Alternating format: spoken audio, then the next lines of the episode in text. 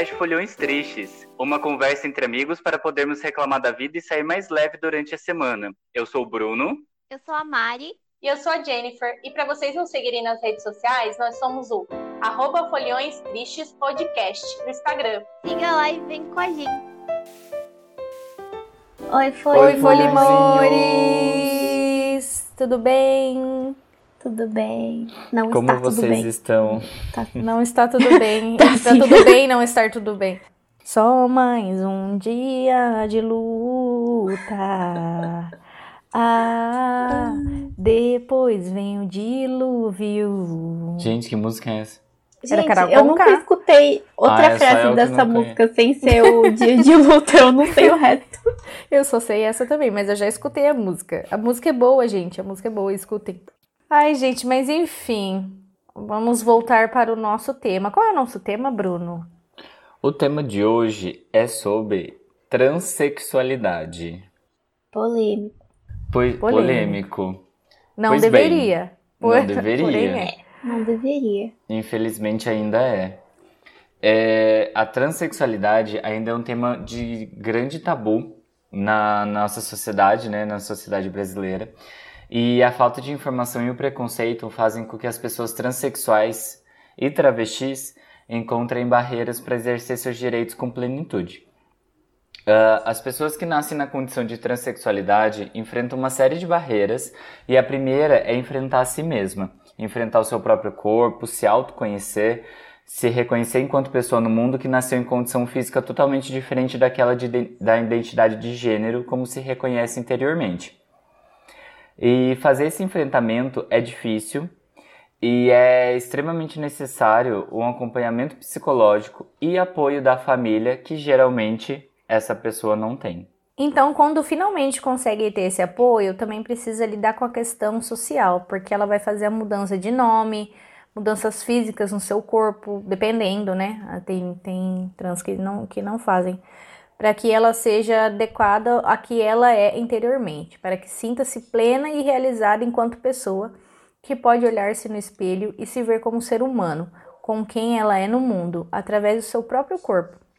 Esse processo, que é muito rico para a pessoa que vivencia, mas não é fácil, também vai ao encontro não só de você consigo mesma, mas com o outro, tanto no mercado de trabalho, que muitas vezes não recebe essa pessoa, não porque ela não tem qualificações profissionais, mas porque ela tem uma condição de identidade de gênero diferente daquela do padrão social.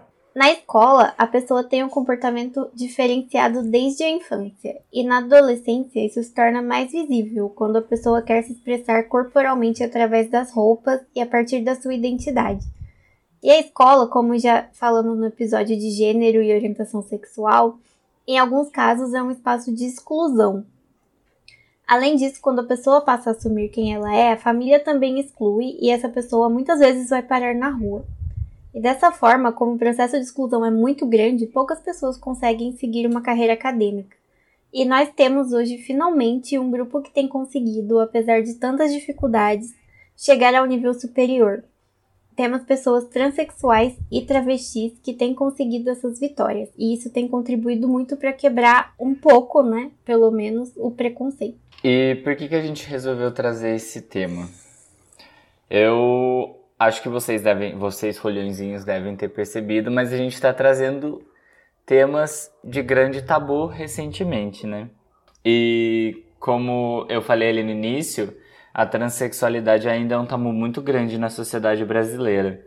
Principalmente porque ela representa o desconhecido, né? Aquilo de diferente que a pessoa não está acostumada, que é fora do padrão, fora do, do normal. Acho que vocês entenderam ou conseguiram imaginar eu fazendo aspas enquanto falava a palavra normal. É, e daí a gente resolveu trazer esse tema porque, querendo ou não, é um tema muito importante para a gente tratar e para a gente poder abrir a mente das pessoas é, em relação a esse assunto, porque pessoas trans existem, pessoas trans sempre irão existir e sempre irão resistir, então a gente precisa é, respeitar isso. E para começar a falar sobre te esse tema, é, a gente tem o dia 29 de janeiro, que é considerado como o dia da visibilidade trans. E essa data ela foi instituída com o objetivo de aumentar a conscientização sobre a letra T da sigla LGBTQIAP+, que representa as pessoas travestis, as pessoas transexuais e as pessoas transgêneras. E por que, que isso ocorreu no dia 29 de, de janeiro? Mais especificamente no ano de 2004. Porque nesse dia foi organizado na, é, em Brasília um ato nacional para o lançamento da campanha Travesti Respeito. E o ato foi um marco na história do movimento contra a transfobia e na luta por direitos, e devido a isso, a data foi escolhida como Dia Nacional da, trans, da Visibilidade Trans. Hum. E. Não sabia. Também Eu- não. Também não, achei muito interessante isso. E para você ver que é uma coisa muito recente, né? Faz o quê? Muito. É, 17 anos aí só. Sim, porque assim, gente, é, na, na minha época, vamos falar assim, na nossa época, antigamente. Nossa, É, nossa nada, na não a nossa- sua, querida. Você trintou, eu não. Ah, Mari, então. Ah, eu e a Mari, vai. Ô, Mari, na nossa, na nossa época, assim, de escola, por exemplo, tinha alguém que falava que era trans na escola? Não. Pelo menos esse, esse nome não, não, não se, você não via falar. Não. E eu nu- nunca vi nos meus anos de escola, tipo, ninguém passar por isso, sabe? Pelo menos não visivelmente, assim. Todo mundo. Na real, assim, todo mundo que eu estudei, na época, eu achava que era hétero, cis, e tipo, sabe? Nem Ou sabia o que que era nem cis. pensasse nisso, né? Eu nem sabia o que que era cis É. nessas coisas hétero e, nossa, Eu e, também eh, não. gente, Não, acho que nem existia, né? Ninguém falava essa palavra. Não tinha essa nomenclatura. ainda, né? nomenclatura, é. Eu não Era sei tudo ainda, eu acho, o que, que é GLS. cis. O que, que quer dizer? É uma sigla? Cis é, é um termo químico. Porque quando a Ah. estrutura é cis, quer dizer que os dois ligantes eles estão para o mesmo lado de uma estrutura. Quando a, a Tá estrutura é trans, os ligantes são em lados opostos. Hum, Então é por isso, entendeu? tipo, você chocada. nasceu no. Eu nasci no corpo de homem e me reconheço como homem, eu sou cis. Eu estou com os dois ligantes do mesmo lado. Se eu nascesse homem e me reconhecesse como mulher, eu seria trans porque os meus ligantes estariam em lados opostos. Chocada Ah, passada, não gente. sabia. Bruno é, é- é informação, gente. Mas, Gente, hein, a gente eu- também não aprendeu isso na escola em química, não. Não, é. Claro Nunca que tinha aprendeu. visto Não, falar não disso. aprendi, não, não. Gente, Ah, Ah, química, química, química orgânica. Não tive nunca isso, nem não. vi, Bruno. Nunca nem vi. Gente, tô chocada, olha só. Também. Tristes Não, mas olha aqui, aí deixa eu falar uma coisa antes que me cancele. Eu não sei se a, a explicação pra isso é isso, tá? Eu sei que pra química é química isso. é. tipo, Gente, o Bruno é uma e pessoa daí eu química, associei então. com a parte teórica da química, o que faz todo sentido. Ai, Agora, se é mesmo. definido pra isso, é, com certeza o trans deve ter algum significado de tipo diferente, diferente ou alguma coisa do tipo, e o cis deve ser alguma coisa relacionada a igual ou semelhante, alguma coisa assim. Mas na química é nesse sentido, tipo, os ligantes estão pro mesmo lado, os ligantes estão para lados diferentes. Faz todo sentido. Tô. Sim. Agora, agora tudo faz sentido. Mas, ai. A gente tava falando na, na escola, como era. Sim, é verdade. E eu, até hoje em dia, assim, eu gosto sempre de trazer essa, essa coisa de reflexão, assim, para hoje em dia, nos ambientes que, que a gente tá inserido, né? Mercado de trabalho, é, no meu caso, a escola. Que nem eu tava conversando com vocês hoje. É, eu tava ouvindo um, um monte de professor, assim, de Fundamental 2 falar, assim, super. Eu fiquei, eu ficava assim, não, cara, eu não acredito que eles estão falando isso. Aí falam assim, ah, deixa a molecada se divertir, não sei o quê. Não é se divertir, gente. É. É uma fase, né? É o famoso, ai, é uma fase. É. E sabe, não tem. Aí um outro professor, assim, finalmente falou assim: gente, se a gente não falar disso, eles vão procurar informação em lugares errados. Então eles Sim. têm que ouvir da gente, É, né? verdade. Eu falei, nossa, finalmente alguém sensato. Mas é novo, é um professor novo, um pouco mais novo que eu. Falei, ai, tem que ser, né? Porque os velhos, tudo, tudo cabeça fechada, né? Mas e no ambiente de trabalho de vocês, assim, eu, queria mais para trazer para a realidade, assim, vocês convivem com pessoas trans no ambiente de trabalho, já conviveram? Não. Não. Não que eu soubesse, né? Não sei. Eu, sinceramente, eu nunca tive contato com nenhuma pessoa trans. Eu não tenho pessoas trans é, no meu convívio, assim, na, no meu grupo de amigos, familiares ou colegas é, de trabalho, assim, eu não tenho. Complicado, né, gente? A gente pensar. É igual a gente parar pra pensar assim, por exemplo, a gente pensou: quantos amigos trans a gente tem? Nenhum. Uhum. É, eu conheço, mas não convivo hoje em dia, né? Que é o meu ex, que é trans. Sim. Mas eu não convivo hoje em dia. Então, depois que realizou a transição, eu não, não convivi mais. Mas no meu dia a dia, não convivo. E, e por quê? Daí que a gente tem aqui ter essa reflexão. Por quê? Onde essas pessoas estão que não estão inseridas nos nossos círculos sociais? Por quê? Sim, É por esse- que, é que não tá questionamento que eu- frequentando o, É. o nosso trabalho? Por que, que não tá frequentando As universidades. as universidades? É, inclusive, durante a minha graduação, não tinha nenhuma pessoa que se identificava como trans. Pelo menos não no meu. No meu, no meu bloco, no meu, no meu campus, assim. Eu lembro que. É, realmente não tinha. Não tinha. Sim, o que eu tô vendo bastante agora, igual a gente tinha falado, no TikTok, por exemplo, eu vejo bastante vídeo assim de, de homens trans assim e tal, falando sobre a transição. E eu acho que essa galera mais nova, agora que tá começando a, a colocar isso pra fora, assim, sabe, falar mesmo, ter canal no YouTube e ser exemplo assim para as outras pessoas, porque realmente de antigo, assim, quem que tem? Aí a gente vai falar depois das personalidades, né? Das pessoas famosas, não tem? As pessoas Uhum. famosas. Sim. É, de antigo, tem pessoas mais velhas que se identificaram com o gênero trans e fizeram uma transição mais, mais velhas mesmo. Por exemplo, igual eu falei no episódio passado, a, a Laerte, que é uma cartunista brasileira, ela, até onde eu saiba, ela fez a transição depois de mais velha também. É, tem a, a Rogéria também.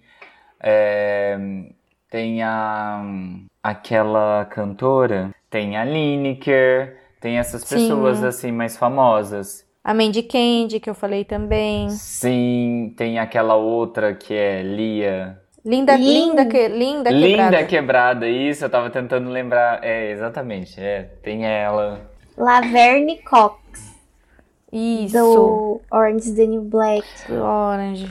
Ou tem o tem o- Jonas, que é o namorado da Nathalie Neri. Não sei se ele é famoso, eu só conheço ele como namorado da Nathalie Neri. tem o elenco praticamente inteiro de Pose. Sim. Tem aquela atriz também, que eu não sei o nome, a loira de Euphoria, que ela é trans também. Nossa, ela entregou no Met Gala, hein? como é é Entregou nome dela? maravilhosa, tava impecável. Eu amei aquela lente branca. Não é? Mas e aí, Bruno? Explica pra gente o que que é trans, primeiramente, assim. Vamos lá. Exatamente. O que significa dizer que uma pessoa é trans? Trans, na verdade, é uma redução para dizer que a pessoa é transgênero, o que significa essencialmente que a criança nasce, tem o sexo reconhecido de acordo com a sua genitália, mas possui uma identidade de gênero que é oposta à que corresponde à genitália, ou condiz é, com algo intermediário. Estima-se que a população de pessoas trans no mundo fica em torno de 0,1 a 2%. E uma pessoa é trans essencialmente quando nasce biologicamente, por exemplo, um homem, mas não se identifica assim, seja por se reconhecer como mulher ou então por se colocar em algum outro ponto dentro do espectro entre o masculino e o feminino. É, em geral, essas pessoas são conhecidas pelo termo não binário. Hum, então, essa questão do não binário. Onde que, eu, que foi que eu vi isso? Ah, foi no Sex Education. Hum, Ai, gente, outra série que, nossa, é muito boa para essas questões é Sex Education, né? E aí lá tem dois, duas personagens novas. Sim, Ai. tem. Nessa última temporada tem duas personagens novas que, Que elas são são não não binário. binárias. Uhum. É. Nossa, é muito legal. Aí a diretora fica mandando ela usar roupa. De acordo com E- o gênero É. Que, que a diretora. nasceu. É. Aí a. Ela A quer usar roupa mais larga, né? Porque ela usa o top lá e ela não quer mostrar, né? Roupa justa. Aí ela. Ai, nossa, gente, só assistam Sex Education, que senão eu vou acabar contando, mas é maravilhoso, muito bom. Essa terceira temporada tá muito boa mesmo e ela traz Muito bastante boa. reflexão sobre isso, sobre essa trazer essa essa inclusão de pessoas diferentes, de pessoas é, homossexuais, pessoas transexuais, pessoas não binárias e para a sociedade assim e tipo respeito também porque nessa temporada tem essa professora bolsominion insuportável que é uma escrota que ela faz Sim. um monte de imposição para os alunos ali dentro e eles meio que acatam porque eles meio que são obrigados a isso, né? E, Sim. e tá muito legal porque traz muita reflexão. Fora que essa temporada, assim como as outras, mas eu achei que essa focou muito mais no ponto de que você. É, é porque eles, eles fazem muita divisão de, de tipo, mulher precisa se precaver contra a gravidez. E o homem Sim. tem que, tipo, sei lá, sabe? O homem é o cara transante ali, é isso aí, só tem que se preocupar com, sei lá o quê. Com doença venérea, alguma coisa do tipo. E olhe lá ainda, hein? É, e eles É. batem muito na tecla de que é, o sexo não precisa é, ser carregado desse peso e desse medo e, sei lá, o sexo pode ser muito, muito praze- prazeroso e, tipo, esse é o objetivo, sabe? A gente tem o objetivo de sentir prazer com o sexo e não simplesmente cumprir uma função biológica ou, sei lá, que foi imposta Sim. pela sociedade. Sim, gente, só, só vão e assistam, assim. Olha, eu confesso que eu tô aprendendo bastante ainda, aprendendo e sobre principalmente essa questão de não binária, assim, pronome, é, o jeito de falar, é, é, para mim foi bem complicado, por exemplo, em falar com, com o meu ex primeiro, que eu não estava acostumada antes. Te- Uma época a gente ainda se falava bastante. Eu não estava acostumada, aí eu errava várias vezes quando eu ia falar. Eu ficava me sentindo muito mal. É, aí pedi desculpa, tudo, porque você acos- acostuma, acostuma, né? Mas você tem a obrigação de, de estudar, de sentar e, e a pessoa, ela tem o direito dela ser chamada do jeito que ela quer. Sim. Então, você se vira e passa a chamar a pessoa do jeito que ela quer ser chamada. Então, é por isso a importância, né, de respeitar o nome social da pessoa, que hoje em dia, agora no Brasil, é, eu acho que tá mais. É um direito consol- dela É um já. direito, né? Já tá consolidado, né? Essa questão. Já. É, a gente vai até falar sobre isso. um, é, na verdade, é, na verdade, hoje em dia, desde 2018, é, a alteração do nome e o registro civil em documentos é, já foi imposta pela, já foi uma decisão imposta pelo Supremo Tribunal Federal, né? E as pessoas podem, é, as pessoas trans podem solicitar mudança é, de nome inde- independentemente de terem se submetido ou não à cirurgia de redesignação sexual. Então, a partir do momento que a pessoa se identifica como uma pessoa trans, ela já pode solicitar a troca do nome dela sem ter feito é, uma cirurgia de, de redesignação. Gente, eu não sei falar essa palavra. Redesignação Eliminação. É, sexual. É, resignação. ficou Eu não sei falar também, não vou nem Não trava a língua. Mas aí, gente, que entra a questão de como que ocorre a transição, né? Que muita gente só acha assim, ah, só, só a transição só ocorre quando a pessoa faz transformações no corpo e não sei o que, aí vira, assim, né? Não é assim que vira. Eu vi nos vídeos que o, que o Bruno mandou pra gente assistir, um homem trans, ele fala: "Eu sempre fui homem. Eu só não, né, não conseguia expressar". Sim, Aí depois tem ele uma conseguiu frase- expressar. tem uma frase da Simone de Beauvoir que ela fala: é, ninguém é mulher. A gente se torna mulher. Então é basicamente isso, sabe? Tipo, Sim, porque você não tem um, um de- gênero é, definido. Desde que nasce, por exemplo, ó, minha amiga vai ter bebê. É, aí vai nascer semana que vem. O quarto do menininho já é todo azul. Tudo, tudo, tudo, tudo, tudo, tudo, tudo, tudo, tudo azul. E, e aí já, tipo, já vai ser o menininho e não sei o que, sabe? Uhum. E não, isso, gente, isso não vai mudar nunca. O rosa de menino, rosa de menina Eu acho que com o tempo tá mudando, viu? Eu acho. Será, Zê? Eu acho. Ah, eu acho que sim. Eu acho que conforme a, a pessoa vai crescendo, a criança vai crescendo, tipo, ela própria vai buscando coisas diferentes, né? Mas Sim, mas enquanto é bebê, os pais sempre. Já no chá de bebê eles já fazem para aquele chá de surpresa lá pra saber De se é menino ou revelação, né? É. Vocês já, vocês já viram no- até no escapamento da moto o povo põe? Nossa, gente, pelo amor de Deus. É Ai, eu a acho tão fumaça no escapamento da. É muito brega. Mas enfim. exato. É, é válido dizer que não tem uma regra, muito menos um roteiro para o que fazer em casos de pacientes que se identificam como pessoas trans. Nunca é o médico que determina um rótulo para a identidade de gênero do paciente, e sim o próprio que conclui, diante de ferramentas de processo terapêutico, qual é essa identidade. Então, é, a pessoa trans, primeiro, ela passa com, por muito tempo com psicólogo, tudo, principalmente se ela quer iniciar o processo é, de tratamento, né? Uhum. Com os hormônios. Eu lembro porque meu, meu ex me contou isso. Que passa com acompanhamento, terapia, tudo. Depois para começar a tomar a testosterona, né? Então, a transição só acontece depois de um tratamento longo, cauteloso, principalmente a corporal, que em geral é irreversível, principalmente a voz, né? Modifica bastante. Mas como que é? Em qual médico que vai? Endocrinologista. É, você vai no endócrino, porque é o médico que, que cuida dos hormônios, né? Psicólogo. Um clínico geral é bom também para acompanhar. E, mas o principal é o endócrino, para ver a questão do- dos seus hormônios, para iniciar o tratamento.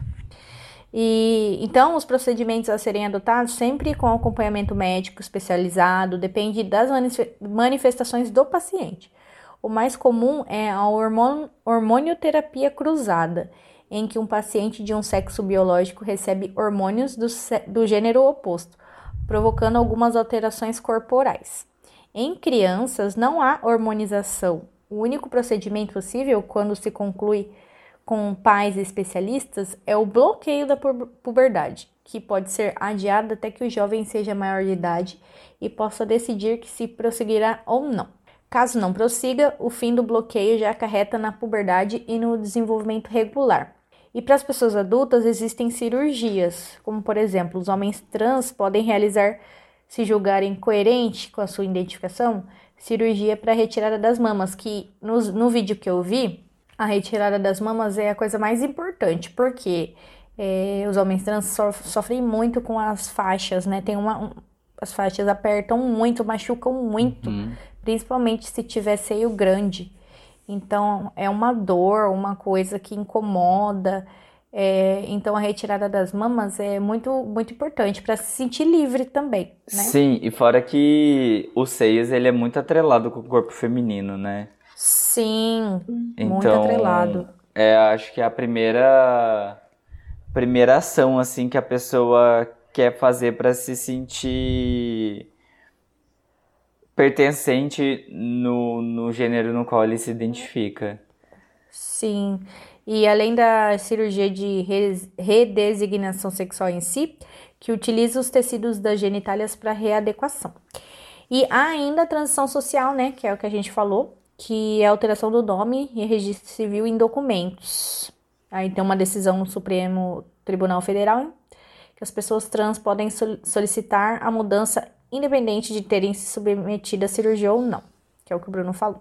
E aí tem essa ANTRA, que é a Associação das Pessoas Trans, mantém um aberto um canal de denúncia voltado a permitir que sejam reportados os casos ainda recorrentes segundo a entidade de cartórios que se negam a proceder com alterações de registro.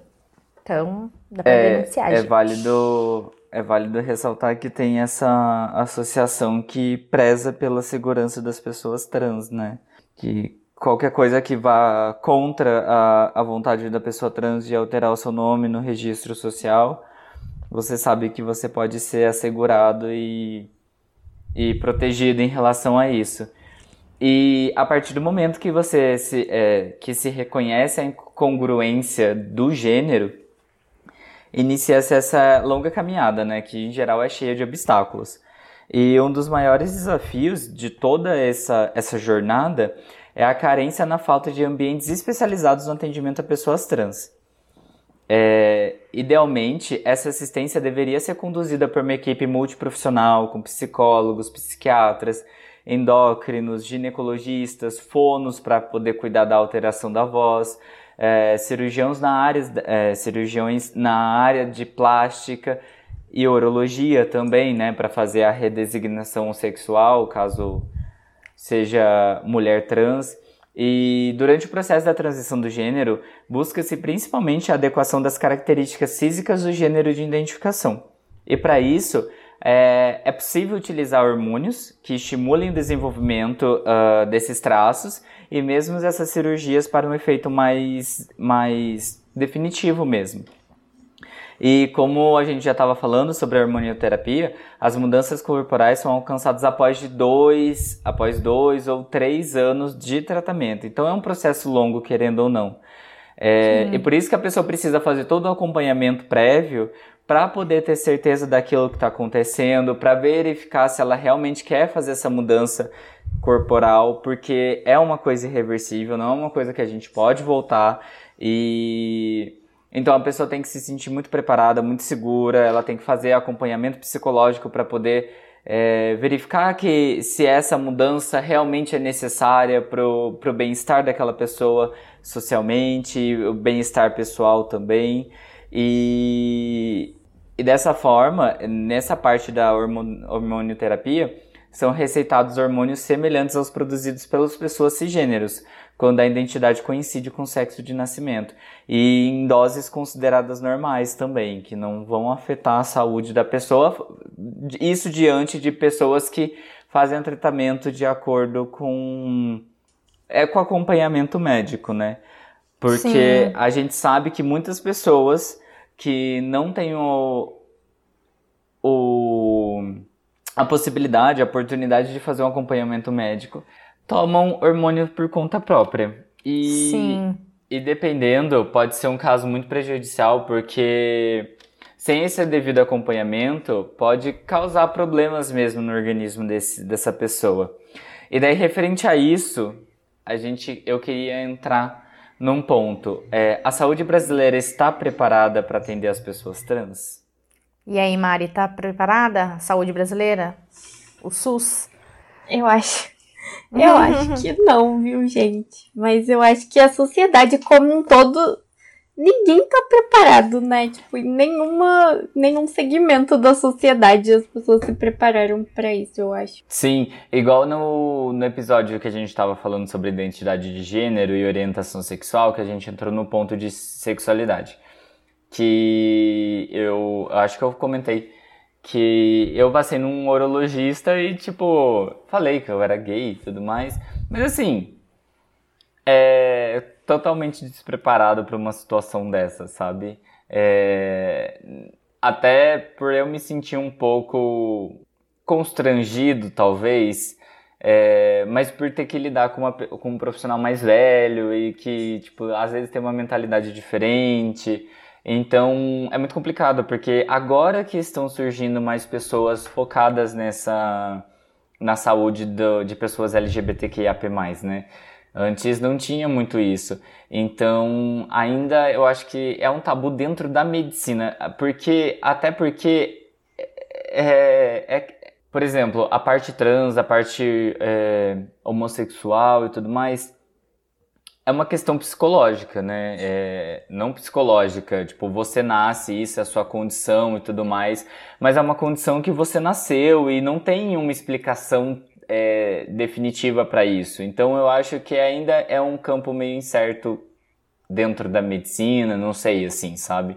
Até como, por, por exemplo, autismo, é, é, sabe, distúrbios psicológicos, alguma coisa assim, que a gente não tem um, é, um, um conhecimento pleno, é, os profissionais da saúde ainda ficam, tratam como, tipo, é, pisando em ovos, assim, pisando sabe? em ovos, é. Eu, eu, sinto muito isso, assim, dentro do, das consultas que eu faço e, tipo, querendo ou não, isso ainda. Porque você é cis, né? Tipo, você só tem uma orientação Sim. sexual, tipo. É, Exatamente, agora imagina. Entre aspas, tipo, diferente. Imagina Mas, é. um, um homem, uma mulher trans.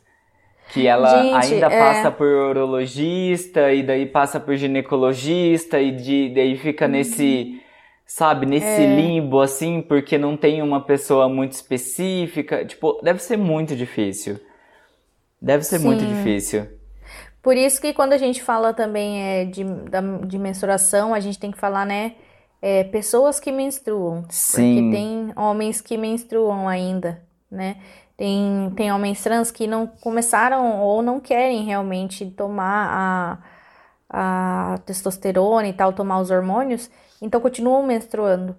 É, e aí, então, são pessoas que menstruam, né? A gen- é, são coisas que a gente tem que começar a mudar na nossa cabeça. É, e se a- adaptando ali aos pouquinhos. É por isso que é tão importante a inclusão, sabe? É porque justamente isso que vocês falaram, todo mundo fica pisando em ovos, porque assim, realmente eu, por exemplo, falando por mim, eu não consigo nem imaginar como como isso é, tipo, como essa experiência, sabe? Como que é todo esse sofrimento. Então, tipo, é muito importante a gente ter pessoas trans que são médicas, pessoas trans que são Sim. psicólogos, que são professores, inseridas na sociedade mesmo, porque é, é só assim que a gente vai aprender, é só assim que a gente vai se familiarizar com o assunto. É tipo, é um. Acho que esse é um, um exemplo mais prático, assim, de como a, a exclusão é ruim pra todo mundo, sabe? Porque, assim, não só as pessoas trans, elas ficam, né, à margem da sociedade, elas têm todo esse sofrimento, todo esse isolamento mesmo. Mas como também, assim, todo mundo fica na ignorância, sabe? Porque, tipo, a gente não sabe, a gente não tem informação sobre esse assunto e a gente não tem, assim, fontes, digamos assim, para pesquisar, para se informar. Isso tá começando a surgir agora. Tipo, a gente precisa muito de pessoas trans na medicina, na academia, na, em, Em campos de todos os pesquisa, lugares. Em todos os Sim. lugares. As Até pessoas têm porque- que estar em todos os lugares. Até porque nada melhor do que uma pessoa que passa por aquilo para poder ajudar Exato. outra pessoa que passa por aquilo. Exato, exatamente. É, eu estava fazendo uma pesquisa sobre isso, sobre a saúde brasileira estar preparada para atender as pessoas transgêneros. E eu verifiquei, de acordo com o jornal da USP, o cuidado da saúde da população trans dentro do Sistema Único de Saúde, o SUS, vem sendo repensado aos longo, ao longo dos anos. É, apesar de algumas conquistas, como por exemplo a, a portaria 1820, é, que colocou como direito à saúde o, o uso do nome social no cartão do SUS e dentro dos serviços, a população trans e o travesti ainda sofre diversas violências dentro desses lugares. É, o desrespeito aos pronomes é, por exemplo, um dos exemplos, sabe? Além do estigma, estigma e, e a negligência também no cuidado em saúde, visto que muitos dos profissionais ainda se recusam a atender essas pessoas e quando o fazem, muitos as direcionam para serviços de hormonização independente da sua demanda. Tipo, às vezes a pessoa chega lá, sei lá, para ser atendida para um determinado para uma determinada área e tipo, os profissionais simplesmente mandam ah, fazer tratamento com hormonioterapia, sabe? E tipo, você nem sabe o que, que a pessoa tá querendo, o que, que a pessoa tá desejando. E uma das razões para isso é, como a Mari falou, é a falta de profissionais trans e travestis ocupando esses espaços. É, grupos, de grupos de pessoas como as que entregam, eh, integram o Comitê Técnico de Saúde Integral da População LGBT tem se articulado para orientar os pacientes de saúde sobre os cuidados à população trans e travesti, através de, de estratégias como a elaboração do protocolo de atendimento para pessoas transexuais e travestis no município de São Paulo, que foi publicado no ano passado. E existem outras organizações que também têm se mobilizado para pensar é, em estratégias, como por exemplo a Associação Brasileira Profissional de Saúde Integral de Travestis, Transsexuais e Intersexos, que conta com pessoas trans em sua formação é, como, por exemplo, em cargos de diretoria. E essas políticas têm melhorado o atendimento aos usuários dos serviços de saúde, né? Mas isso, na verdade, não reflete é, de uma maneira geral como são as pessoas são tratadas é, pelos profissionais de saúde, sabe? Porque ainda tem muita gente que sofre muito preconceito, pelas pessoas, pelos funcionários ali dos postinhos e pelos profissionais, pelos médicos e por toda uma população. Então, ainda é muito difícil. E segundo o Ministério da Saúde, é, ainda não há um protocolo específico para a realização da harmonização do Brasil.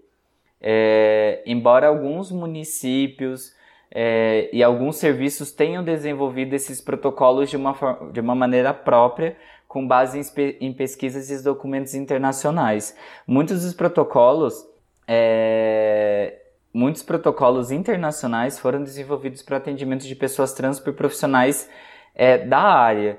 Então, as pessoas do Brasil, esses municípios que se preocupam com isso, com a harmonização das pessoas trans no Brasil, elas se adaptam, elas se baseiam muito nessas, nessa, nesses documentos internacionais. Por exemplo, o de São Francisco é facilmente acessível e está suficientemente atualizado em relação às evidências científicas e considera a prevenção quartenária. Então eles seguem muito esse tipo, esse documento de São Francisco. E os protocolos do Uruguai, do Canadá e da Argentina também são bastante utilizados para as consultas da, da sociedade brasileira, da, da saúde brasileira. Mas nós o nosso Ministério da Saúde ainda não tem um protocolo para isso. E é tipo, é, é, meio estranho você falar que, por exemplo, no ano de 2004, no dia 29 de janeiro, foi feito a. Foi instaurado o dia como visibilidade trans, que faz o quê? 17 anos, mas a gente ainda não tem um protocolo da saúde para poder fazer a harmonização das pessoas, sabe? Então, como que a gente vai prestar o atendimento para as pessoas trans? Como que a nossa saúde vai estar preparada para isso, sendo que não está tendo um, um avanço ou, ou um empenho mesmo do nosso próprio governo para poder ajudar essas hum, pessoas? Com esse governo?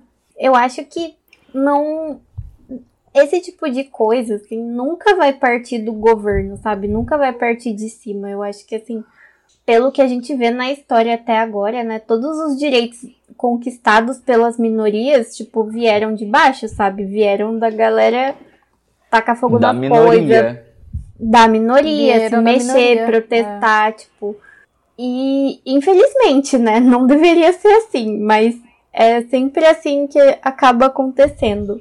E não sei, assim, eu acho que no caso das pessoas trans, isso leva um pouco mais de tempo, né? Justamente por essas pessoas serem tão marginalizadas mesmo. Elas têm poucos recursos, até muitas vezes até para sobreviver, que dirá para lutar por direitos, para lutar por atendimento melhor, esse tipo de coisa, sabe? Tem muitas dessas pessoas que acabam morando na rua, né? Por... Sim. Justamente por não ter esse apoio familiar, exatamente. Não ter esse amparo na sociedade, de fato.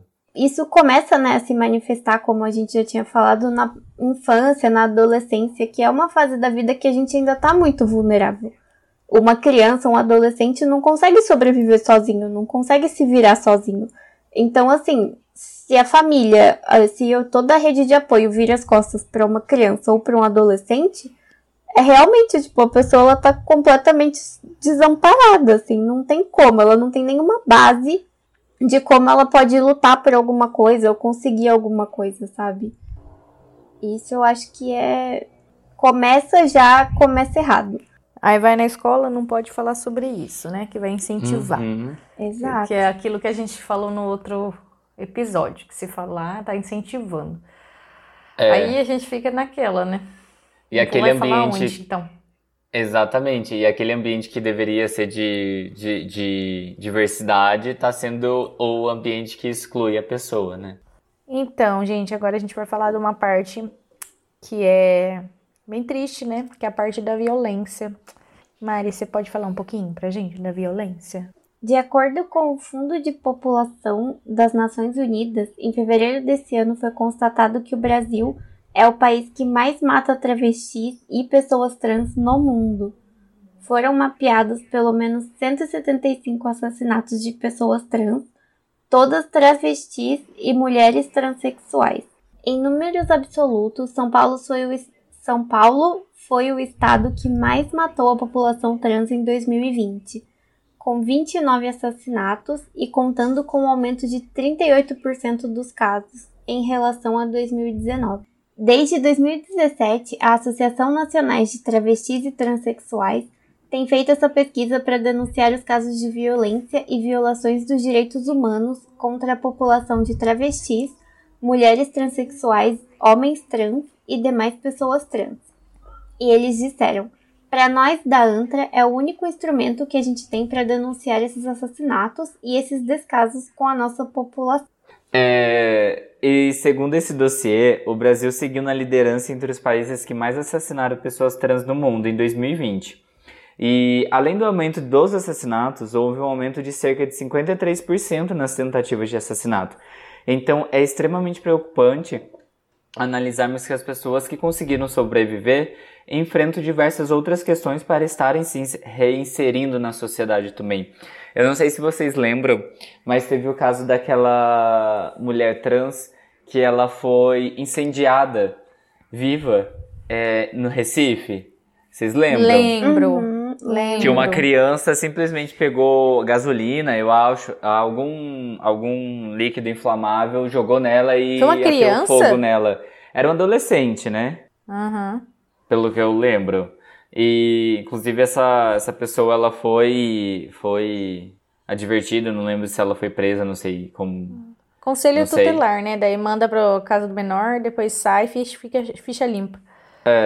Mas a pessoa, a mulher no caso, é- até onde eu saiba, ela sobreviveu, sabe? E imagina todos os, o- os danos que ela não sequelas, sofreu, exatamente, as sequelas, as consequências que ela não sofreu e não vai ter que lidar pro resto da vida agora por conta disso, sabe? Fora a sequela física mesmo, do corpo queimado e tudo mais. É, mas principalmente a sequela psicológica, sabe? Como que uma pessoa dessa se sente confortável saindo ou segura saindo no, na rua, sabe? Não que ela se sentisse antes segura, porque eu imagino que não deve ser fácil, não deve ser simples assim, porque querendo ou não, pessoas trans são pessoas que sofrem a maior quantidade de, de preconceito mesmo, mas depois de ter sofrido uma violência tão grande dessa, deve ser uma uma dor mesmo absurda você ter que se reinserir na sociedade num lugar que você não se sente querido, de certa forma. Sim. E meio Seguro, você, né? Você não tem um. Como que fala? Uma, uma Um rede amparo. de apoio mesmo pra Uhum. você se recuperar, sabe? Tipo, você sofre aquilo e Você que lute. tipo, você que lute, exatamente. Não tem nada, nenhum tipo de amparo, nenhum tipo de é, ajuda, né? De auxílio pra essa pessoa, pra ajudar a pessoa a se reinserir na sociedade. E Sim. Tipo, isso que o Bruno falou do, do medo dela, isso que aconteceu foi meio que uma confirmação do medo dela, né? Tipo, uma confirmação falando, é, realmente você não está segura pra sair na rua, sabe? Então, nossa, nem imagino como que deve ser. Sim. Então, é, o que não, não consigo entender é igual todas as vezes que a gente já conversou. O que passa na cabeça de uma pessoa para fazer isso? Sabe? O que que ela tem a ver com a vida da outra pessoa? O que que incomoda tanto nela a pessoa ser trans ou não ser trans? O que, que, que- que muda na vida da pessoa? Ah, eu acho que as pessoas têm medo de tudo que é diferente, né? Tipo, de tudo que é desconhecido, de tudo que é novo. As pessoas sempre têm medo, sempre quer destruir, sempre quer, tipo, se, se manter ali no lugarzinho que é seguro, na zona de conforto, em tudo que elas já conhecem. Então, tipo. Mas Ah, aí que a gente entra naquele lance de novo. Do quê? Do quê? Que eu não vou falar o nome, porque, né? De ah, religião. é, religião. É, então. Exato. Porque eu lembro de um vídeo, eu já, eu já falei pra vocês desse vídeo que tem, que tem as criancinhas cantando assim, sou menino, menino masculino, sou Gente. menina, menina feminina. O cão é muito bem articulado, né? Muito, é muito ridículo, muito ridículo. Mas assim, começa aí, entendeu? Porque se isso não existisse, a gente não teria mortes dessas pessoas trans. Seria tudo perfeito, lindo, maravilhoso, porque as pessoas aceitariam. Sim. Se não tivesse assim, ah, isso é errado. Perante quem? Porque elas, acredi é, elas acreditam nisso tão fielmente Exato. que ficam cegas e que isso é pecado, que isso vai queimar no inferno e que isso é errado. Então, e que se ensinar isso para as crianças, as crianças. Nossa, Mas é isso que eu acho Bom. engraçado. Porque assim, isso vai te levar pro inferno. Tá. Mas se você estiver fazendo seu papel direitinho, você não vai pro inferno. O que, que tem o outro aí? O grande problema nem é tanto essas pessoas preconceituosas, porque eu acho que realmente essas pessoas não são a maioria, sabe? O que eu acho que é o problema é a omissão. É que, tipo assim, todos os outros membros, né, participantes ali daquela igreja, daquela religião e a própria instituição, elas veem essas coisas acontecendo e veem essas coisas sendo feitas em nome daquela religião, em nome daquela crença, e, tipo, e eles não se posicionam contra, sabe? Tipo, sim, não- em cima do muro, né? é, porque eu não sei se tem medo de perder popularidade, sei lá, não sei qual que é o rolê. Mas, assim, eu sei, tipo, eu já convivi com várias pessoas, né, da religião católica, tipo. E assim, as pessoas assim são a minoria, na minha experiência das pessoas que eu conheci, sabe? Ninguém é violento, ninguém é preconceituoso, ninguém fica desejando a morte dos outros. Mas existe uma omissão muito grande, sabe? O famoso passação de pano, assim. Isso Uhum. existe muito. Isso a gente sabe, né? Faz parte, assim, da estrutura Da da, igreja passar pano pra todos os crimes possíveis. Então, não é uma surpresa, mas, tipo, eu acho que esse é o maior problema, sabe? Mas eu acho que junto com essa omissão também vem muito atrelado a, fa- a falta de informação também. Uhum. Porque eu acho que você pode ser contra, você pode discordar, mas por você não ter informação, você não vai contra aquilo, sabe? Porque teoricamente tem uma outra fonte ali que tá falando que aquilo é errado. Por mais que você não se sinta bem é, vendo alguma coisa de ruim acontecendo, você meio que acaba acatando porque é a única fonte que você tem acesso. É, E- exatamente. então é aquele negócio, assim, sabe? A partir do momento que isso, que essas pautas não forem introduzidas dentro da, do material didático das crianças, por exemplo, desde a partir do momento que isso não for é, introduzido desde cedo, meu, não, não sabe, não vai fazer muita. Não vai ter uma mudança brusca, assim. Porque é, a, a mudança ela vai ser sempre lenta e gradual, sabe? É, é- é muito lenta e, tipo, Muito muito. lenta, é, quase parando, assim, porque vai depender muito das pessoas mais novas, principalmente, né, querendo ou não, é, de, tipo, se informar ou adquirir conhecimentos por fora, assim, porque Sim, é, é complicado. Mas a gente estava falando sobre essa violência, mas eu acho que vale ressaltar também que, por exemplo, no cenário político brasileiro, relacionado às eleições municipais do Brasil, é, feito a ANTRA fez um mapeamento e foi verificado que de um total de 294 candidaturas foram eleitas 30 pessoas trans.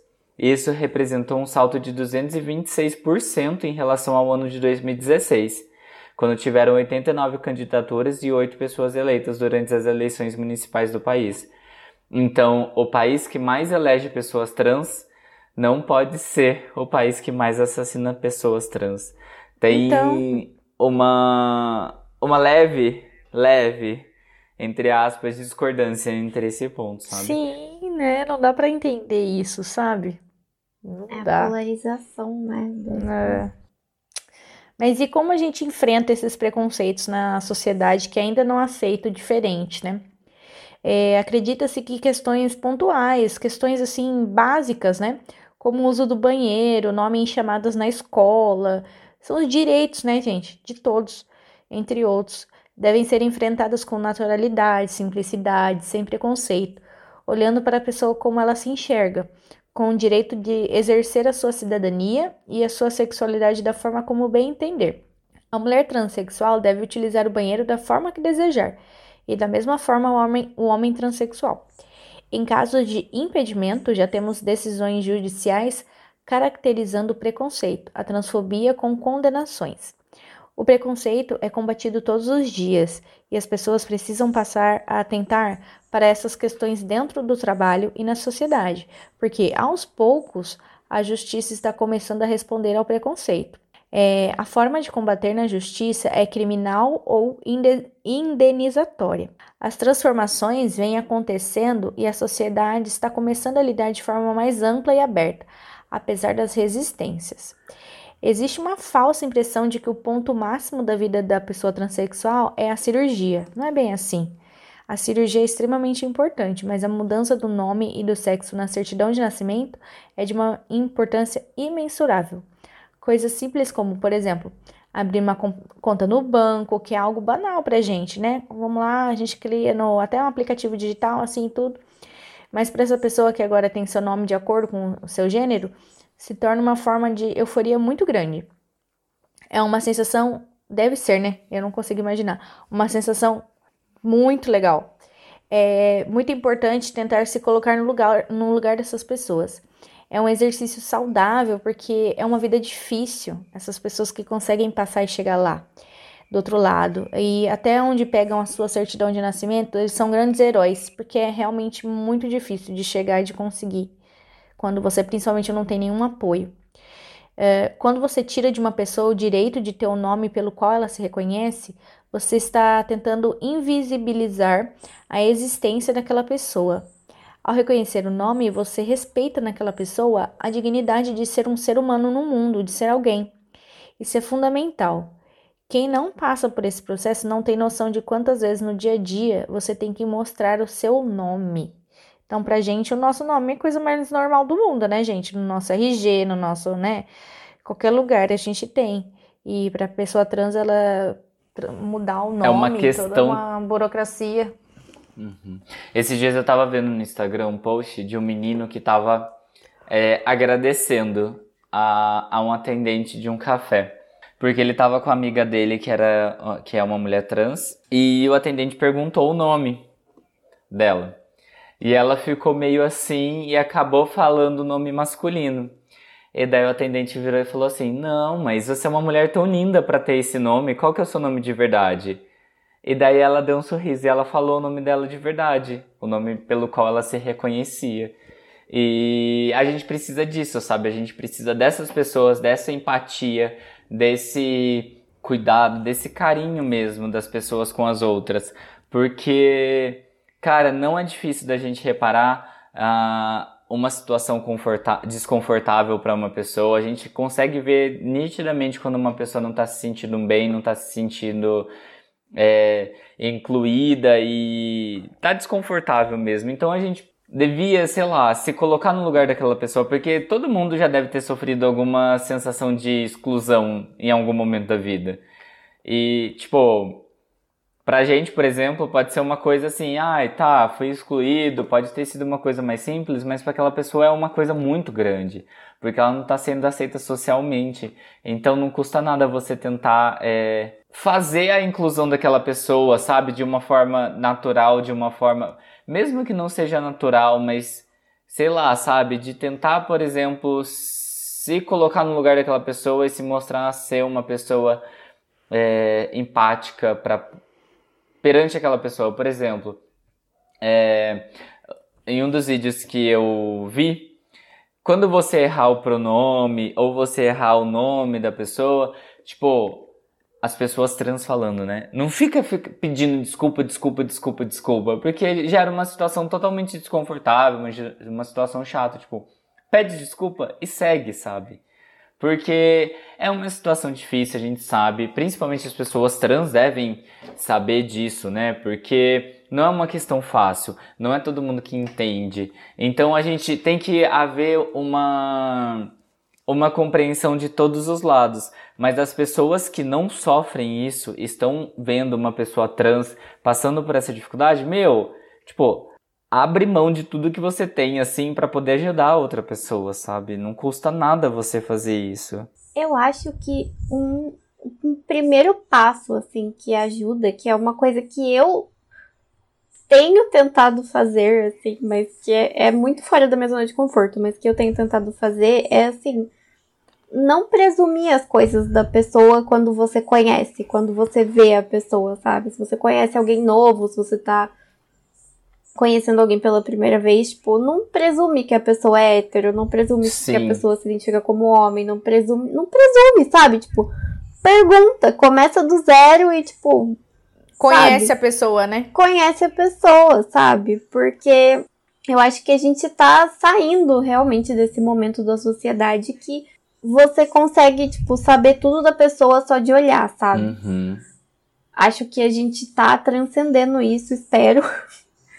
E, sabe, só, tipo, se permite conhecer a pessoa sem se prender tanto em estereótipos, em coisas assim, sabe? Eu acho que é um, um primeiro passo aí, se alguém não sabe por onde começar. É por onde eu tô tentando começar. Sim. É, eu acho que perguntar nunca. Nunca é ruim. Eu acho que você pode perguntar não. tudo, contanto que você seja educado e você tenha noção do que você tá fazendo. Eu uhum. acho que uhum. o objetivo é não trazer. Constranger ninguém, né? Exatamente, é, não constranger ninguém. Você, tipo, tudo bem, você se coloca numa posição vulnerável ali. Olha, eu não sei, mas eu quero entender, sabe? Porque eu quero te tratar da forma que você deve ser tratado. E é isso, sabe? Tipo, você pergunta: Oi, tudo bem? É, como que você prefere ser chamado? Sabe? Então, é, é é muito difícil isso, assim. Igual, por exemplo, é, eu trabalho no, no convênio, né? Na área de saúde. E eu já atendi pessoas trans. E às vezes eu fico meio inseguro no sentido de, tipo, eu não sei se o cadastro da pessoa já está atualizado de acordo com o nome social da pessoa. E às vezes eu fico meio assim. E eu já perguntei, oi, tudo bem? É, você prefere ser chamado como? E daí, sabe, daí vai indo, fluindo, e daí a pessoa se sente mais confortável, e daí o atendimento flui de uma forma mais tranquila, sabe? Porque, meu, não tem nada pior do que você tá numa situação constrangedora e a pessoa que tá junto com você te fazer ficar mais constrangido ainda. Gente, não tem. É, é uma situação terrível isso, assim. Então não tem por que a gente fazer isso. Sim. Aí eu acho que para finalizar, a gente tem as questões que. afirmações, né? Pra gente fazer. Vocês querem falar dessas afirmações pra gente fazer assim? Primeiro, não interessa o nome anterior. O que interessa é o nome atual, o nome social da pessoa. É, não fica perguntando qual é o nome anterior, né? Já uhum. foi, gente. Já é. é o nome que tem agora. E a pessoa deve respeitar a identidade da pessoa. Respeita, gente. Tem que respeitar.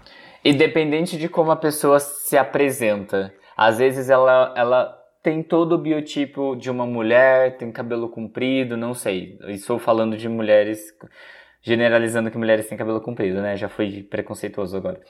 É, mas considerando que ela se veste como uma mulher, tipicamente imposto pela Femi sociedade. Femi feminina, né? Isso. Mas às vezes ela, tá, ela não se identifica, às vezes ela gosta de se se vestir daquela forma, mas ela se identifica como homem, sabe?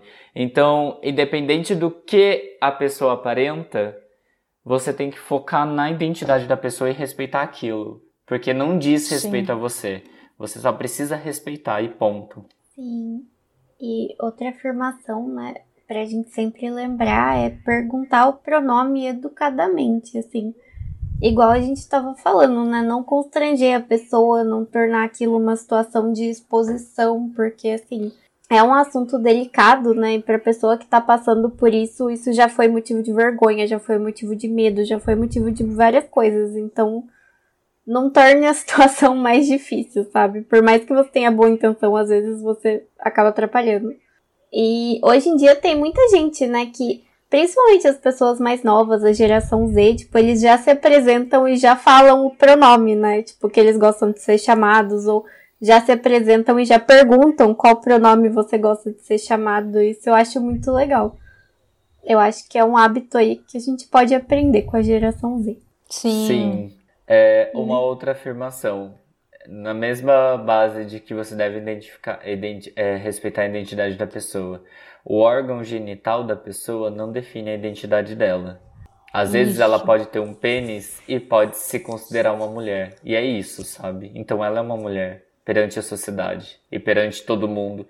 E porque é isso, ela se identifica como uma mulher e ponto. Você tem que aceitar. Sim, e não há necessidade de fazer modificações do corpo, né, gente? Então, é aquela questão, não é a estética que faz a pessoa ser trans ou não. Então, É isso. Exatamente. Não é, não dá mais pra julgar pelas aparências, né? sim, é igual E- você falou mesmo, Mari. E é isso, gente. Eu acho que espero que vocês tenham gostado. Na próxima a gente espera trazer alguma algum depoimento, né? Um homem trans ou uma mulher Sim. trans. É que realmente a gente não tem amigos com local de fala. Realmente a gente não tem A amigos. gente não tem amigos Somos só nós com três. local de fala. E a gente precisa fazer amigos. Daí, se vocês É quiserem ser nossos amigos, sejam Manda nossos uma amigos. DM. Eu acho É. que vocês que forem pessoas trans e se sentirem confortáveis, mandem uma DM Sejam pra nossos gente. amigos, É. por favor. Amiga, estou aqui. Comentem Amiga, no nosso post. aqui. Tragam informações pra gente também, porque a gente realmente não tem local de fala. E às vezes a gente pode ter falado um monte de abobrinha aqui, É, mas. Mas foi, no geral, foi numa intenção muito boa pra poder abrir a mente das pessoas me- mesmo e trazer informações. A... Informações pras pessoas. E Sim. é isso. Vamos pro momento ressaque? vamos.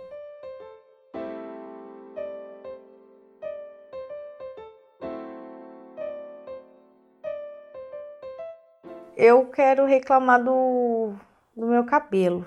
Vocês estão vendo que eu tô mexendo no meu cabelo. né? Eu tô vendo que você não para quieta. com esse Eu não cabelo. aguento mais o meu cabelo desse jeito. Eu tô achando ele muito Raspa. xoxo. Eu quero. Então, eu quero mexer nele, eu quero cortar ele mais curto. Mas Acho aí que você eu deveria tenho, essa, eu tenho essa entrada aqui, e aí eu, ele tenho essa coisa aqui, ó. Eu também Nada que eu- tenho. É. Nada que eu faça fi- tampa isso aqui. Claro Porque que você- tampa, corta uma Mas o seu cabelo é liso, o seu cabelo é liso. O meu corta a franja, a franja não fica. Ué, mas esse daí você vai ter que acostumar o seu cabelo a ficar com a franja, né, Jenny? Tem que fazer Eu vou- aquele triângulo aqui pra ficar a franja. Você tem vontade de ter cabelo curto? Tô, no, meu projeto pro verão é ter cabelo curto. Olha. Meu projeto pro verão é ótimo. Ca- Meu mas projeto- cabelo curto quanto? Curto, tipo, sem cabelo? Curto assim na orelha? Curto bem curtinho, curto bem curtinho. Curto assim, sabe, pixie cut que tá na moda Sei. agora. Ai, eu acho chique. Aham. Mas tem que ver se combina com a minha cabeça. Tem que Pixie perguntar pra. cut, o que que é isso? Né? É um corte. É cabelo curtinho. Pra Faz mulheres chama pixie cut. Eu Isso acho que você conheço. deveria... É aquela franjinha, assim. Eu acho que você deveria cortar a franja. Eu acho que vocês duas deveriam cortar a franja. Ai, é meu sonho. Ai, mas eu sei mas que eu sou muito A gente, preguiçosa. a gente vai ficar a cara da Bete a feia. Eu, principalmente, Claro por causa que do aparelho. Nossa, Por causa do aparelho e óculos. E a Bete a feia tem cabelo enrolado. Ah, me poupe. Aquela Não. franja assim, a gente vai Gente. ficar igualzinho. É. Para, Ai, gente, não. Vocês viram a Megan Fox no Met Gala com a franja da Betty a Feia? Sério? Sim, judiação, gente. Eu não acredito que fizeram isso com ela. Tão bonita. Nossa, de- conseguiram deixar a Mega Fox feia? Não, ela ficou bonita, pior que ela ficou bonita. Mas a franja dela tava muito engraçada, tadinha. Ela tava parecendo muito uma das irmãs Kardashian perdida. Ai, Tava gente, tá todo igual. mundo parecendo Kardashian, né? Não queria É. falar, mas Acho que já tá todo Clones, mundo com a clones. mesma cara. Ai. E você, Mari, seu momento ressaque? Nossa, meu momento ressaque, gente, essa semana é que, ai, olha, o verão Vai O ser foda. verão viu? está chegando Por pra praia desse geral. Ai, meu sonho. É, Qualquer ventinho que dá aqui em casa, aqui no meu condomínio, cai a luz. Nossa, que inferno. Essa semana caiu a luz todo dia. Sério, não tenho cinco minutos de paz. Qualquer ventinho, qualquer ameaça de chuva, tipo, fica nublado Cai a luz. roça, né? É, no interior, gente. Mas. Ai, sério. E o meu relógio. Acho que vocês já escutaram a musiquinha do relógio daqui de casa, não já? Que eu tenho um relógio na cozinha que toda vez que liga ele, ele toca música de Natal. Não sabemos porquê, não sabemos como desfazer isso. Ele é assim, ele faz isso. A gente respeita a expressão dele. E toda vez que cai a luz e volta, a gente fica tipo uns 5 minutos tendo que escutar a musiquinha de Natal, sabe? qual que é a música de Natal? É Jingle aquela- Bells? É Jingle Bells, eu acho. É Noite Feliz, eu não sei. Mas toca a, a música. É Jingle só bells. melodia. É, a melodia, tipo, Ah, como se fosse tá. um despertador, sabe? Parece toquinho de celular. Sabe qual é o segredo disso? Trocar de trocar de, de relógio. Ah, a gente é apegado. Meu pai é apegado no relógio que ele comprou da China. Mas é isso. Fala pra ele Esse que é o tem meu um ressaque. Ele pode comprar Todo outro dia vai cair a luz aqui É, de fala casa. pra ele entrar na Shopee e comprar um outro. Mas é, é, um, é, um bom, é um bom indicador que a luz voltou também. Quando a gente ouve a música e a gente dá pra saber, tipo, ah, voltou a luz. É. Mas, ah, enfim. O meu, o meu ressaque não é o relógio, na verdade. O meu ressaque é a luz ficar caindo. Nossa, É, o que inferno. Bolsonaro tá cobrando 14% a mais pela luz e não A tem mais. É. Ai, que dor na minha conta de luz que aumentou. Ai, tudo culpa do Bolsonaro, viu? Tinha que ser. luz. Tudo Sim. culpa dele. E o seu, Bruno, seu ressaque? O meu é, pessoas parem de entrar no banheiro pra escutar as conversas alheias. Eita! Como assim? No trabalho, tem uma menina que entra no banheiro e escuta as conversas alheias e não entende nada do que a gente tá falando, interpreta um monte de coisa e ainda tem a Sai pachorra de chegar e falar pra mim que eu metade. tava de mimimi, sendo que eu não falei nada, nada, e ainda me chama pra Eu não conversar. acredito. Ah, não só ela nossa. escuta a conversa, como ela quer participar. Ela falou não. Nossa, é, é, é uma infantilidade que eu fico assim, olha, chocado. Puta merda? Choquita. Eu amei a ousadia. Parabéns Nossa. pela ousadia. Não, você não tem ideia. Eu peguei um trabalho novo pra fazer, daí eu entrei na minha sala, né? E perguntaram: ah, o que, que você vai ter que fazer? Eu falei: ah, vou ter que fazer esse trabalho aqui. Ela ouviu do, do banheiro, me chamou na, na, na, na sala. Eu falei: só isso, eu vou ter que fazer esse trabalho aqui. Ela me chamou na sala dela e ela falou: Não, porque eu vi que você tá de mimimi, porque você tá falando como se você fosse. É, como se as outras pessoas que fizessem o trabalho não fossem capazes e que você é muito mais capaz de fazer esse trabalho. E que. Eu falei. Oi, você tá louca? Você, você ficou ouvindo conversa no banheiro e não entende o que a gente tá falando e você fica presumindo coisas aí que você nem sabe do que, que você tá falando. E eu comecei a, a gritar com ela, eu fiquei muito revoltado. Mas eu fiquei muito eu revoltado. Eu amei. E eu falei, meu, olha aqui, eu não vou mais falar com você, tá? É, Pode achar o que você quiser achar, mas eu não falei nada disso, eu não devo nada pra você. Então, meu, se toca, sabe? Nossa, eu fiquei muito revoltado. Eu falei, gente, eu não é possível que que, eu ela trabalhe foi- num lugar desse. Quê? que ela foi criticar a sua competência de fazer o trabalho logo depois dela estar ouvindo conversa no banheiro no horário de trabalho. Nossa, eu fiquei assim, revoltado. Eu falei, meu, como que pode um negócio desse, né? Como que Ai, pode um Bruno, negócio você desse? tá muito o Mitchell do Modern Family. Tá mesmo? Não tá o jeito? Tá. Eu não sei quem é Mitch do Bonder Family. Você não assistiu? Não? Eu não. Eu não gostava do sotaque da Sofia Vergara. Desculpa, gente. Ah. Serei cancelado. Cancelado. Cancelado. É Cancelado porque pelos ela falava amigos. muito alto e me incomodava muito. Eu não, não conseguia assistir. Agora você pode, porque a Sofia é maravilhosa. Mas ela ainda continua falando alto na série. É, põe Olha dublado. isso. Olha isso. Eu assisto dublado Modern Family também. Ah, eu não prefiro consigo du- assistir série Eu dublada. prefiro, eu prefiro du... Não, Modern Family é muito série de dublagem. A dublagem é boa. Deus me livre. Ai, boa. eu assisti legendado e ela Fala normal. Não, ela é maravilhosa, ela é uma atriz maravilhosa. Só que na época como- que eu comecei a assistir, eu ficava muito incomodado porque ela falava muito alto, e daí eu não consegui. Daí eu nunca mais vi. Mas foi só isso só. Eu gosto da Entendi. Sofia Vergara. Você tá perdendo. Não é legal. Perdendo, ótimo, maravilhoso, sério. É, mas agora vamos para o nosso Momento confete. Vou achar meu confete, gente. Vai falando aí. Eu, eu já tenho, eu vou falar o meu, porque daí eu falo o meu e já deixo vocês falarem de vocês. O meu, eu vou indicar o canal da Mandy Candy, né, que eu tô sempre falando dela aqui, que eu gosto muito de ver os vídeos, me divirto muito. A Mandy Candy agora ela tá com uma proposta de não ficar só falando realmente da do, do aspecto trans, né, dela ser trans, mas ela também faz conteúdos como qualquer criadora de conteúdo. Ela prova, por exemplo, provando o vestido de festas luxuosos da Shein.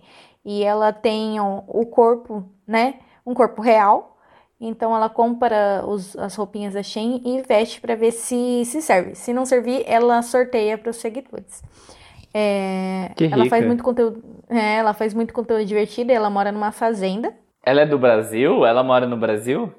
Agora, agora ela mora no Brasil, mas ela Mas já tem morou. lhama no Brasil? Tem. Ah, Acho que é é? no Brasil que ela mora. É. É? Lhamas, lhamas, ovelhas e galinhas.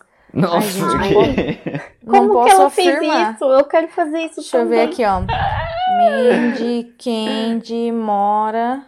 Onde mora? Mandy Candy, onde mora? Onde habita? O que, do que se Ela, alimenta? ela morava em Hong Kong em 2016, mas agora ela não mora mais lá, não. Ela mora no Rio Grande do Sul, eu acho. Ah, Daí você vai descobrir ela mora no Peru. Sei lá, ela mora em algum lugar aí. Rio Grande do Sul não é perto do Peru? Não? É, gente, não é? Não é fronteira? Vou ver, vou googlar. Posso terminar de falar da Mandy Candy? Pode. Então, aí ela fala, é, assim, nos conteúdos dela, que, assim, as pessoas reclamam muito que ela não fica fazendo militância mais. Mas ela fala que às vezes ela cansa de ficar fazendo tanta militância, sabe? E ela quer fazer conteúdo normal, assim, ela quer falar, ela quer se divertir e tal. Então, eu acho que as pessoas têm que, que aceitar também, sabe? É, né? Que ninguém consegue viver também só militando a Nossa vida inteira, Senhora. né, gente? Cansa muito. Sim. É, aí tem um, um, um vídeo dela aqui, ó. Meu noivo sofreu preconceito por namorar comigo, mulher trans. Aí é um vídeo de três meses atrás. Ela fala que ela engordou 30 quilos, que as pessoas. Nossa, as pessoas falaram muito quando ela engordou também, gente. Porque as pessoas querem, assim, a mulher trans dentro do padrão também, né? É Ai, é, lógico, nossa, né? nenhuma mulher pode estar fora do padrão, nem as mulheres trans, ninguém. Exatamente. E aí ela engordou 30 quilos, pra quê? Nossa, o povo caiu em cima dela. Ai, meu Deus. Mas é isso, eu indico o canal, é muito bom, muito legal. Eu gosto, pra canal divertido. Você descobriu o país que faz fronteira com o Rio Grande do Sul, Mari? É o Acre. Rio Branco é no Acre, né? Que? O Peru. Quê? Não, o Acre faz fronteira com o Peru, gente. Não tem nada assim, a o ver o? Rio Grande do Sul. É o Rio. Ó. É o Acre. Eu falei, nossa, Acre já. Falei, já nossa, o Acre abolido. faz fronteira com o Com o Rio Grande, Grande do, Sul. A terra é plana. Não, é o, o Acre faz, faz fronteira com o Peru. Não sei que país que faz fronteira com o Rio Grande do Sul. Uruguai. Uruguai, isso. Ai, meu Deus. Nossa, Mas não tem nada a tá ver mesmo. O, o Rio Grande do Sul com o Peru realmente tá bem Chocado. longe. Você já falou, Bruno, seu confete? Não, vou falar agora. Bom, o meu confete, eu tenho um confete é, relacionado ao tema, que é o filme A Garota Dinamarquesa, que conta a história da Lily Elbe, que foi uma das primeiras mulheres a se submeter à cirurgia de redesignação é, sexual. E conta a história dela e é uma história linda. O filme é lindo, é maravilhoso, super emocionante. Chorei horrores, é muito bom, assim, e é muito bonito também a fotografia, a trilha sonora. Então vale muito a pena a assistir. É uma indicação muito boa, muito, muito, muito boa. E eu tenho uma outra indicação também, que é um curta, que é uma animação da Pixar, inclusive está disponível no Disney Plus, que chama Out, que conta a história de um casal gay, no qual um, um dos casais, um dos casais é ótimo, uma das pessoas do casal, eles, na verdade, eles estão se mudando para morarem juntos. E daí os pais de um deles chegam de repente assim na casa e daí o namorado empurra o outro assim, manda ele embora para os pais não, não, não verem. E daí acontece uma reviravolta ali e depois ele se assume. Então é muito fofo, é muito fofo, é muito bonitinho, é muito triste assim. Não triste, não, não é triste, é emocionante assim. É, é muito é muito fofo. Você, eu chorei, pelo menos, eu, que eu não choro também, né? E, e é bonitinho porque tem uma aceitação muito tranquila, assim, sabe? É super emocionante. Essas coisas super me tocam. Então vale muito a pena assistir. São 10 minutinhos só. Passa super rapidinho e vale a pena. Vale a pena ainda mais porque é um campo lá da Pixar que eles, eles destinam para as pessoas que trabalham ali dentro do Pixar para fazer os seus próprios curtas. Então são meio que curtas independentes, mas as pessoas que trabalham para a própria Pixar. Então é muito legal, vale muito a pena assistir e prestigiar essas pessoas. Que da hora! Não sabia. Sim. Vou assistir. Assista.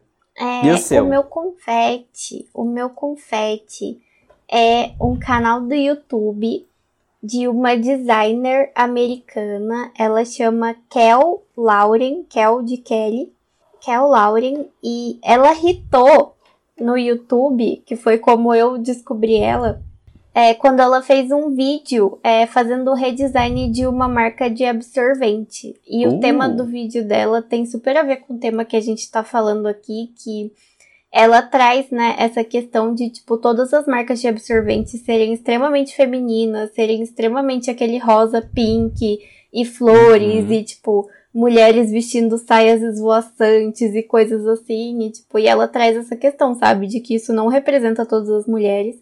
Isso não representa sequer, tipo, todas as mulheres que são cis e héteros e, tipo, nenhuma mulher é desse jeito. Ninguém gosta daquilo.